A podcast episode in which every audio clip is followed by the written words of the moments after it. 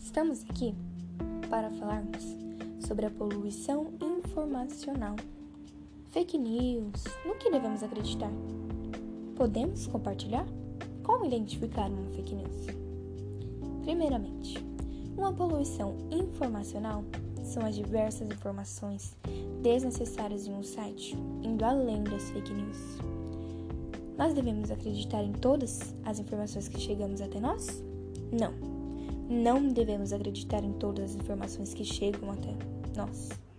Se não podemos acreditar, imagina compartilhar. Nós temos que saber identificar o que é uma fake news. Ao falar em identificar uma fake news, já me veio uma coisa muito louca na cabeça. Porque chegam muitas notícias até nós. Como vamos saber se é verdade ou mentira no país que vivemos hoje em dia? Primeiro ponto, você tem que ver se a notícia que chegou até você tem aquele ar assim de verdade mesmo, porque tem muitas notícias que vêm e você já vê na cara que é falsa. Vamos ver um exemplo?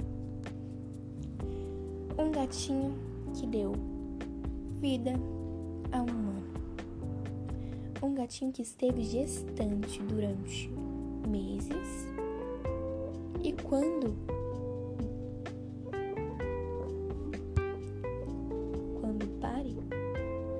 nasce um humano.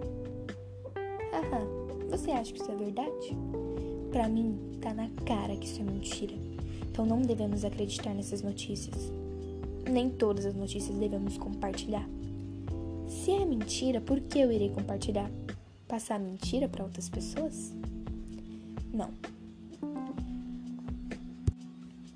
Então, a partir de agora, vamos analisarmos com cuidado antes de compartilhar uma notícia.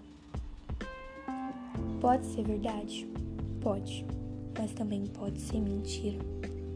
Quando compartilhamos, damos forças a fake news e às pessoas que criam essas mentiras.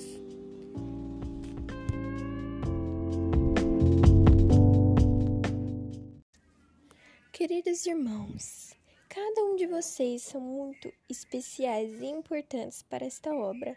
É admirável toda a dedicação e empenho que cada um teve com a nossa comunidade.